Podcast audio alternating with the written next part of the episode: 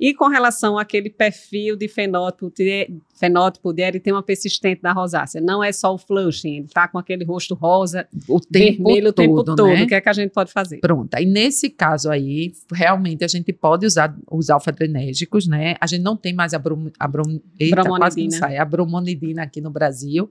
É, tem a oximetazolina a 1% em creme, mas a gente não tem ele industrializado também aqui no Brasil. Uhum. Pode ser que a gente consiga manipular, né? Tem uhum. gente que usa sprayzinho que usa não na narina, né?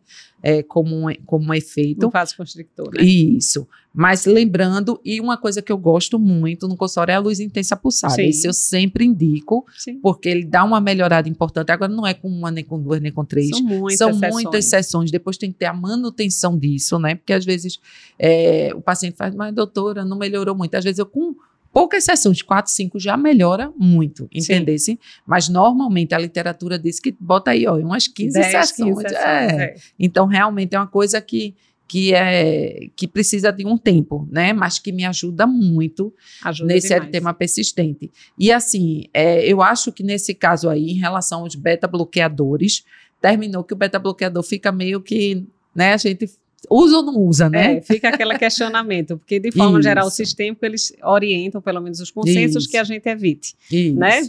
Para o quadro persistente a gente pode usar o fagonista é, tópico. Tópicos. Só quando tem eritema persistente. Isso. Mesmo assim, com certo cuidado, porque pode ter rebote, né? Em Isso. situações ocasionais, não ser aquele uso constante.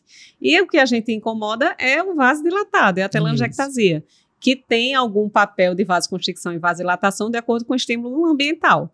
Então, realmente, o laser e a luz pulsada acabam ajudando muito, porque você vai colabar aquele vaso, né? E você não vai estar tá dependendo de receptor nem de um estímulo medicamentoso local. Isso. Então, vai depender do acesso, é uma coisa que a gente orienta muito e tem um grande benefício para os pacientes, mas eventualmente, numa situação né, que você vai se expor e aí precisa, pode entrar com agonista alfa-adrenérgico no que tiver disponível onde você mora, né, que não é fácil, a gente não tem é. industrializado.